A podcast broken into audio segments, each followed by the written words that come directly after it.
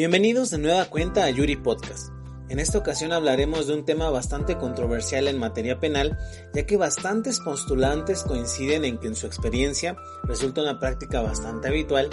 y es que en ocasiones sucede que en el litigio al abordar el asunto de un nuevo cliente y llegar a la fiscalía a solicitar la respectiva carpeta de investigación o solicitar entrevistarse con el cliente o imputado, es muy común que los auxiliares ministeriales o agentes del MP con una actitud prepotente se nieguen a prestar tal carpeta, argumentando desde luego excesiva carga de trabajo y que por ello no pueden atender, o en su caso que les dejaron la carpeta comenzada y que hay que esperar de nuevo al turno que la empezó. Esto acompañado de una prepotencia y actitud soberbia, sin considerar que es algo que simplemente no tiene fundamento legal, al contravenir al numeral 17 del Código Nacional de Procedimientos Penales, que cita que todas las personas tienen derecho a una defensa técnica e inmediata, así como también a una asesoría jurídica.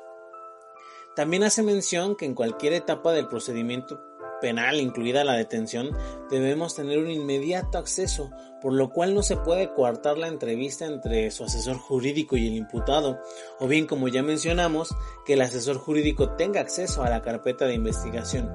Si bien es cierto que lo más recomendable es conservar la calma y evitar roces con el personal de la fiscalía, también es importante resaltar que así como hay personal muy eficiente, también existen los que hacen que el defensor deba volver en repetidas ocasiones, poniendo incluso en riesgo el tema del plazo constitucional de 48 horas, siendo esto algo muy muy delicado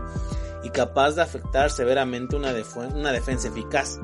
por lo cual se recomienda que al llegar a la fiscalía a solicitar la carpeta se invoque el multicitado artículo 17 del Código Nacional de Procedimientos Penales. Al hacer esto, pues el auxiliar del Ministerio Público se percatará de que está frente a un defensor que al menos tiene conocimientos relativos respecto a detenciones y acciones ministeriales al menos de manera básica y también conoce el movimiento dentro de la misma fiscalía. Y aunque sea de mala gana se verá forzado a brindar el acceso, pues como mencionamos, toda persona incluida la víctima debe tener acceso a una defensa técnica e inmediata, teniendo en esta última palabra la clave para ello. E incluso en caso de negativa se tiene también la opción desde luego de la línea roja para poder reportar tal deficiencia del Ministerio Público o en su defecto, en su defecto la negación o mal de los auxiliares ministeriales.